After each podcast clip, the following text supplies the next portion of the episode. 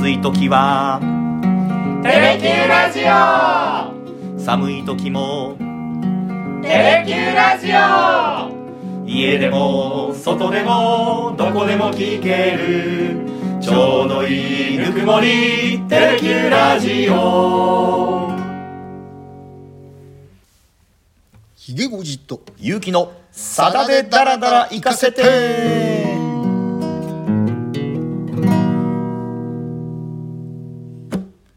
69回目の放送になります。よろしくお願いします。よろしくお願いします。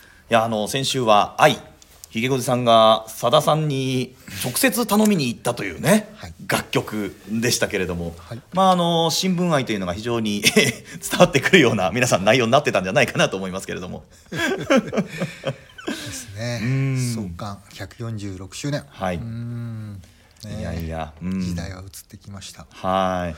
あの時ねちょっと言い忘れたんですけど、はいはい。その筑紫新聞っていうのがねなんで創刊されたのかって言ったら、うん。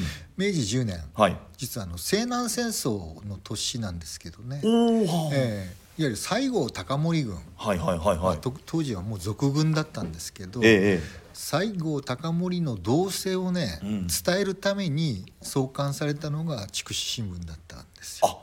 あそうなんですか、つまり官軍ではなくて、ええ俗軍とされたうん。西郷軍を報道するためにまあ創刊したところが その出発点っていう。へだからえ。よ くよく考えてみると、ん。結局まあ反権力っていうかね、はいはいはい。のを伝えるために始まったのが、うん。まあ西日本新聞の源流だったという意味ではね、ううん。んなんか感慨深いなって思うちょっと改めて思ったりしたんですけどね。へえまあジャーナリストまあね魂のどこかにはねそういうものを置きながらっていうところはもしかしたら今も残ってるかもしれませんね。そうですね、うん。まあそこがなかったら、はい。うん。まあジャーナリズムとは呼べないでしょうけどね。うーん。それからあとは先週の話で言いますとあ恋文、はい。愛っていうものを突き詰めると、まあ、結局はそのあなたに会いたいっていうことなんだよっていう話いいなと思いながら聞きましたけれども。うん。うん。あの時ね、はい。僕はダジャレでちょっと、う記事を書いた時にはい「あなたに会いたい」っていうね。愛はあのラブの愛、はいはい。あなたに会いたい、ええ。うん？恋文って何よ？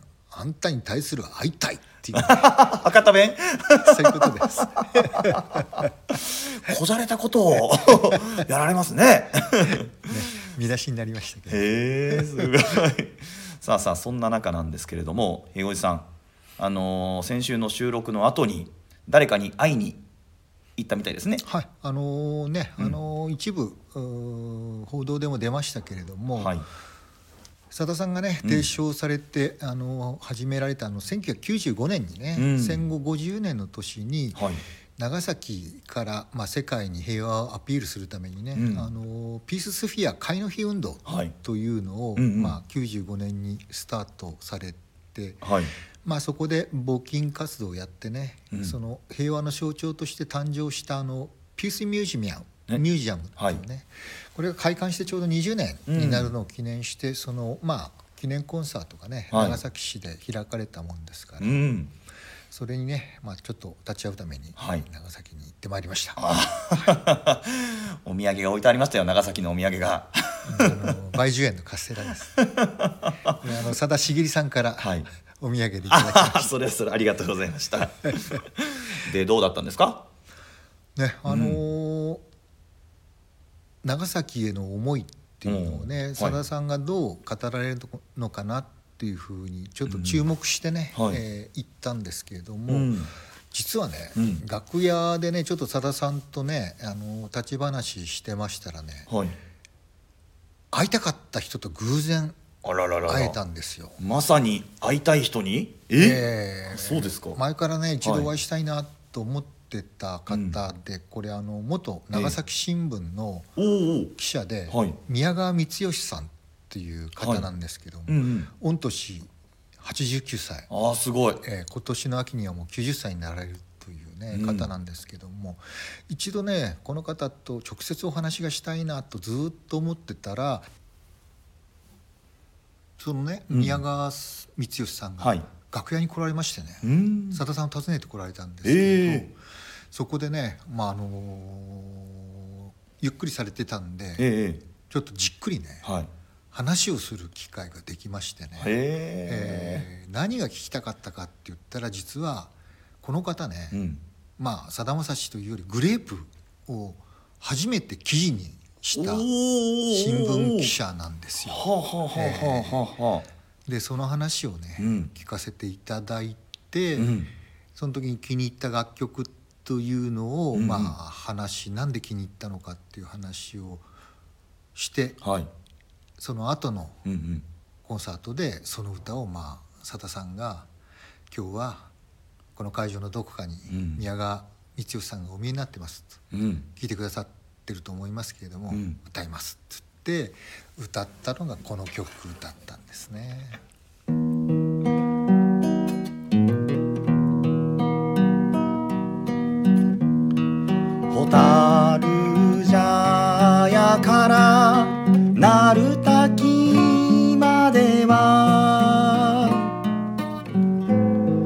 中川。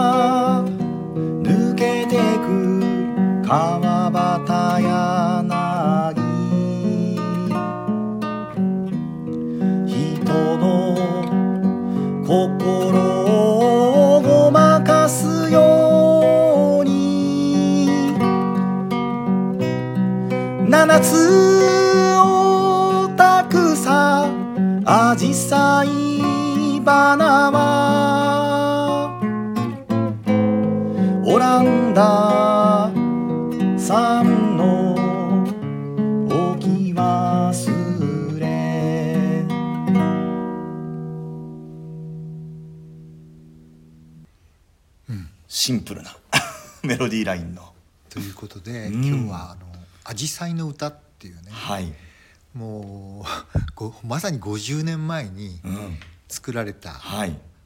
歌をご紹介したいと思うんですけども、まただいぶ戻りましたね。あのまさにグレープのええ。デビューアルバム、はい、これ1974年。うん、8月25日にはい。リリースされました「忘れ物」っていうね、ええ。ファーストアルバムにはい収録されてるんですけれども、うん。この歌がねできたのは実はその72年のもう10月ぐらいなんですよ。はははははは。っていうのが前ちょっとお話ししましたけどうん。さだ、さんね国学院大学はい。の2年生の時、ええ1972年の8月にね、うん。体壊して、はい。まあ、急性肝炎で9月にまあふるさと長崎にね、うんうんうん。まあ、療養のために帰ってきた。はい。で今度はそこにねあの高校時代からの、まあ、音楽仲間だったね。うん。吉田正美さんがね、えーまあ10月に長崎のさださんの自宅に、うんまあ、逃げてきたっていうかね、ええキャバレー周りのバンドをね、はい。えー辞めてうん。で、まあ、2人で、えー音楽活動を始めて、うん。えーまあ、作詞作曲とかもしてた時に2人でうん。作り上げた楽曲なんですけど、はあすごい。えーで11月3日がね、はい。あのグレープ結成記念日っていうことで、うん。去年ねあの神田共立講堂でうん50周年コンサートやられましたこの11月3日っていうのがね、はい。あのまあさださんのね、うんうん。友人から誘われて長崎大学経済学部のね、うん。学部祭ではい。ちょっと歌ってくれっていうんで頼まれて初めてうん。吉田さんとさだまさしさんがね、えー人前で、はいまあ、歌を歌った日がまさに結成記念日うん。だったんですけど、ええ。その後ねあの正人さんがね、はい。あの島原の宮崎浩平先生のところに連れてってね、ちょっと先生、えー、2人の歌聴いてやってくださいって、はいはい。ダメならダメでね、うん。諦めさせてくださいって言ったところがこの宮崎浩平先生の前で歌ったのがこの「あじさいの歌へえ」と何曲かうんうんだったらしいんです。でやっぱり宮崎浩平先生もねこの歌をすごく気に入ってね、うん。うんでその場でね、あのーこの長崎新はい。聞の学芸部のデスクだったね、はい。宮川光義さんの、おまあ、名刺をね、うん。えー渡してこの人に会いに来なさいと。でこの人が気に入ってくれたらね、うん。記事にしてもらいなさいと。いうことでへ早速ね下原から帰った2人は、ーうん長崎新聞社うん。うん出島にあった当時出島にあったんですけどね、はい。そこをまあ訪ねてって宮川さんの前でね、うん。うん歌ったのがこの「あじさいの歌」だはったらしいんですけどね。なんかこう「サタダラ」これまで69回やってきましたけど、うん。なんかこうポンポンポンってそのぐらいの時の話って出てきてたじゃないですか、はい。今なんかこうつながった感じがしましたね。そうなんですよ。だからねね。本当にねトントントンなんですよ。11月3日はいがあって、それから宮崎浩平先生のとこに行って、うん。でもう気に入ってねこの宮川光義さんが記事にしてくれたのが11月18日付の朝刊なんですよ。ヤングランっていうところにね。ちょっとね、ええ。当時の新聞のコピーをちょっと手元に今日用意させていただきましたいやこれはすごいですね、明日を目指してうん。張り切るうん。長崎の若者2人、うん。25日初めてのコンサート 写真付きでね。さださんと吉田さん若いですね。あの、うん首あたりまで髪の毛が長くて 襟付きのシャツの上にこれトレーナーかな？セーターかなセーターでしょうね。ギター抱えてね、で、はい。このいわゆる原稿の最後にねこの「アジサイの歌を」これ3番まであるんですけどね、はい。全部歌詞をねはい載せてるというね、はい。すごく大きな記事なんですけどもねですね。で実際このお25日にね、はい。NBC ビデオホールで、うんうん。まあ、グレープ単独コンサートっていうのをね開く、その1週間前にね、うんうん。これだけこのコンサートやりますよっていうね記事を書いてくださったこれがまあグレープが世間世間に知られるね初めての、はい。まあ記事になったわけですけどね。すごいな。だってこれあれですよ。あのーファーストコンサートの入場料は100円、でグレープの連絡先は長崎市ほにゃらら町佐田君の実家電話番号〇〇の〇〇。そこまで書いてあるんですねこれ。新聞に。すごいなまあこれの記事の効果もあったのかね、はいはい。ファーストコンサートはね、えうん NBC ビデオホールってのは304人うん。ぐらいのキャパしかないんですけど、200人ちょっと、ああそうですか。へええ入ったらしいんですけどね。え。すごい。うん。でねうん。これ、宮川さんにね楽屋で話聞いてて、ここの歌のね何がうんうん。引っかかったんですかっていうふうに聞いたらねいやね今実はねなあのこの宮川さんっていうのは今もね、うん。現役の長崎歌謡史研究家としてね、え？えーその後ねあの学芸部長とか、はい。あのー論説委員とかやられてね、もう完全に退職されてるんですけどただその長崎の歌謡史研究ではまだ現役バリバリなんですよね。まあ、それぐらいこのあの頃からこの長崎を舞台にした楽曲の、うん。まあ、研究をねなさってる方で。やっぱりその時にねこの長崎を舞台にして、うんいわゆるあの長崎の名所がずっと出てくるわけですね。いわゆる蛍茶屋から鳴滝まではっていうはいはい中川抜けていく川端柳ってういうんね、これ一番はまさに長崎市街地の北東寄りの周辺が舞台回しになってるわけですね。んで蛍茶屋っていうねこれ結構長崎では有名な地名なんですけれども、はい。旧長崎街道の出入り口のところにあってですね、この昭和の初期まではねその夏の蛍がすごく有名なところでそこに料亭があったらしいんですよ。あなるほどね、うん。あー。まあやっぱりそれがの関係であの蛍茶屋っていうね、あの地名がついたみたいなんですけどもね、はい。で鳴滝高校を横目にこうシーボルト宅っていうところにこうおーはいはい。向かう、あシーボルトってね、え有名な、まあ、あの西洋から来た、まあ、医学者であり植物学者なんですけどもうね、んまあ、この方が開いたのが成田鳴滝塾っていうとこだったんですけども、まあ、そこのね敷地内には、まあ、ものすごいね、うん。あのまあ、梅雨の時期になるとうん紫陽花の花がね咲き誇る。この紫陽花っていうのがね実はね、命名したのが、うん。このシーボルト、はいはいはいはい。で結局あのに長崎でね、うん。あの奥さんにしたお滝さんというはいはい。はい方がね、うん。えーいらっしゃったんですよ。この方方とは別れてしまうんですけども、うん。このお滝さんのね名前をもらって、うん。いわゆるハイドランジアオタクサっていうふうはい。に命名したわけですね、まあ有名な話ですけど、ね。はい。で結局ここにね人の心をごまかすようにうん「七つオタクサアジサイ花はうん。オランダ産の置き忘れ」っていう、あーまさにシーボルトの置き忘れということで地名をねこう、おまあ、長崎の、はい。こう巡っていく歌なんだけどそこにね、歴史ってうんいうのをねきちんと織り込んであって、うん。非常にね新鮮な歌詞うん。をだというふうに印象深くうんうんうん。受け止めた、それはもう宮崎浩平先生と多分同じ感性でねこの歌の新鮮さっていうのがなんか響いたんでしょうね、うんだからまあ、うんうん、佐田さんってもう少しやらしてみましょうや、これは面白かですばいっていうふうにね。宮崎浩平先生がね、まあ、佐藤さんにおっしゃって、うん。まあ、この宮川光義さんをご紹介されたんですけど、まあ、そこでまあ響いて響いて響いて、うん。記事化されて、うん。結局まあグレープが世にし、知らしめられる最初の一歩をね、まあ見事な人のつながりの中でね、うん。えーまあ、でできた、なるほどね。うん。うん。歌そのものはだからもう吉田さんと知り合ってすぐね出はい。来上がってるんで、へえ。まさに50年以上前にね、うんうん作られた、はい。本当に初期の初期、そうですね。まあ、グレープの原点ともね言えるような楽曲なんですけどね。はい。うんいや私なんかこれを初めて聞いたうんもうずっと昔ですけどなんかこう散歩っぽい歌だなぐらいの風にしか思ってなかったんですけど、うんだからこれね、うん。1番2番3番とずっとね、はい。長崎市街地を巡っていくんですけども、うん。大体あの初めてね、うん。長崎を訪れたはい。さだまさしファンっていうのは、はい。あーまあ聖地巡礼じゃないですけど、ええええこの歌詞通りにね、はい。歩いた方ってたくさんいらっしゃるみたいいやこれ絶対いますよね。このこの歌詞だと絶対いると思いますよ。そうなんです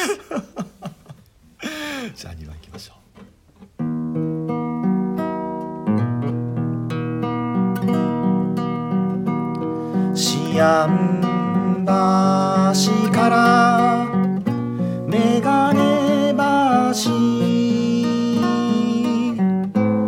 今日は寺町回って行こうか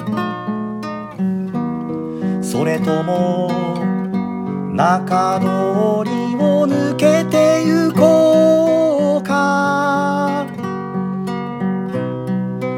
雨が降るから久しぶりにぎわい橋から覗いてみようか。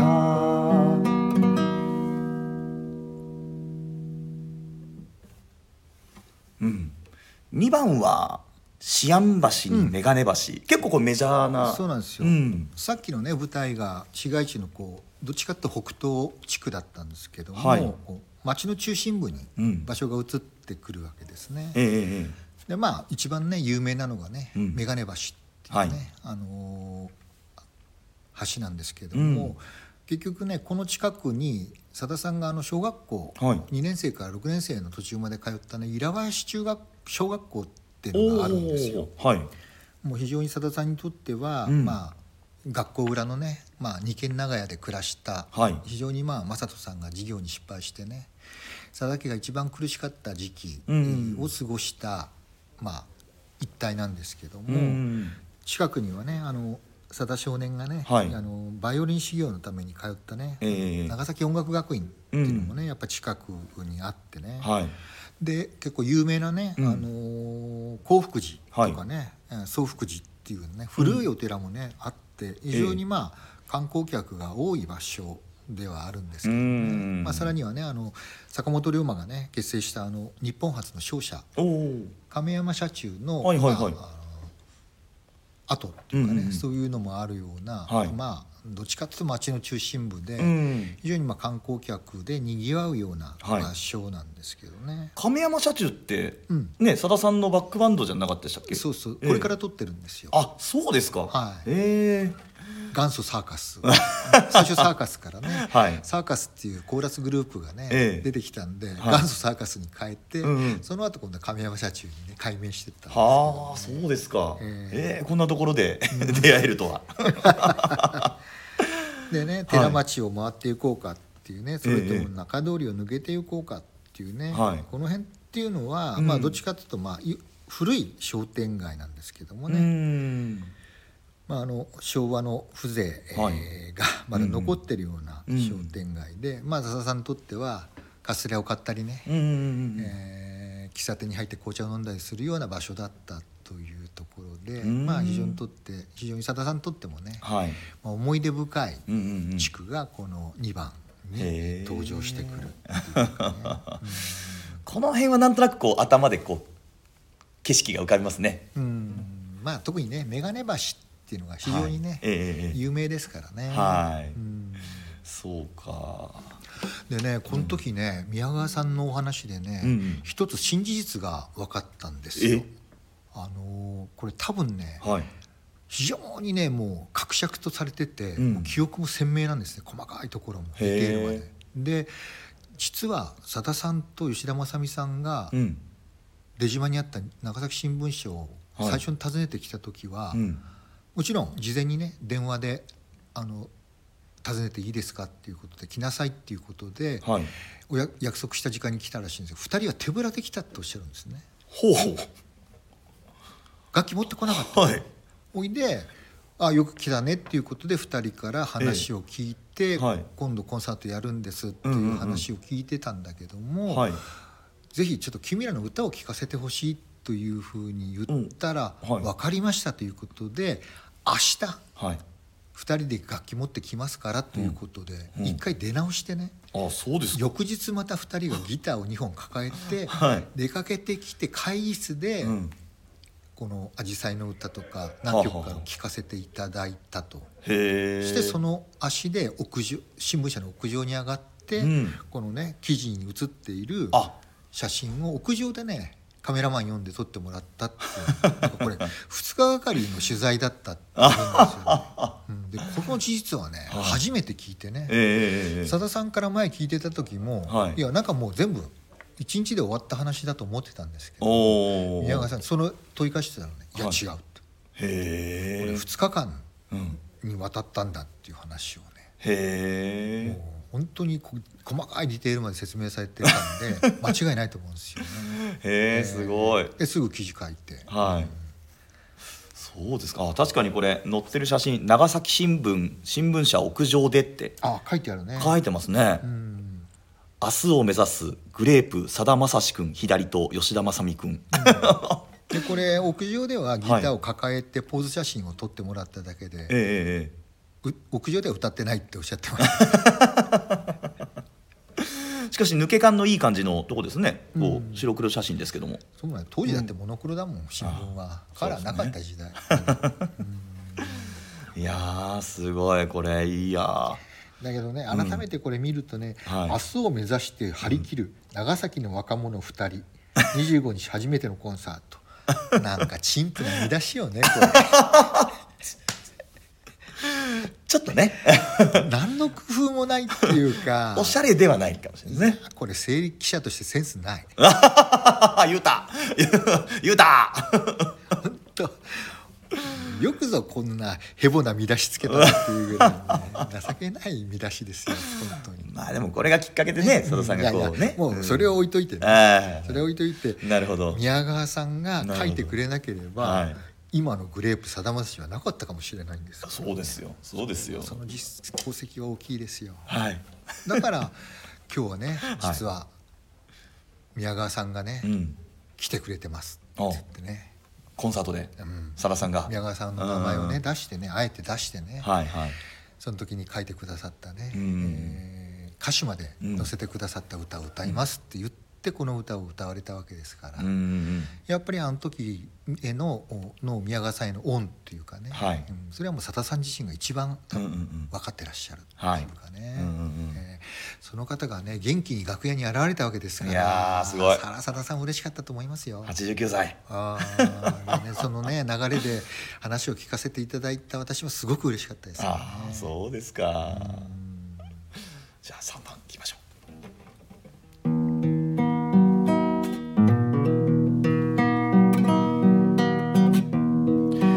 南山手の弁天橋を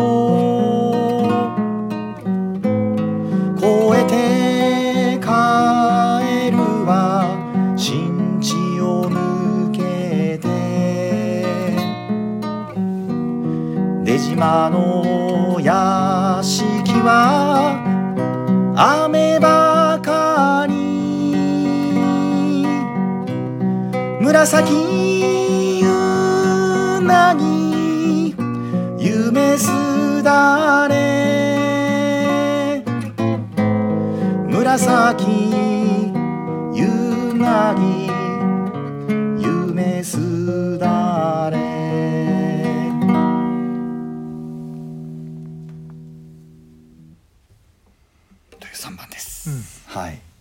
市市街地の中心部からね、うん。今度は南西部はいの方にね、うんちょっとうん場所を移すんですけどもね、はい。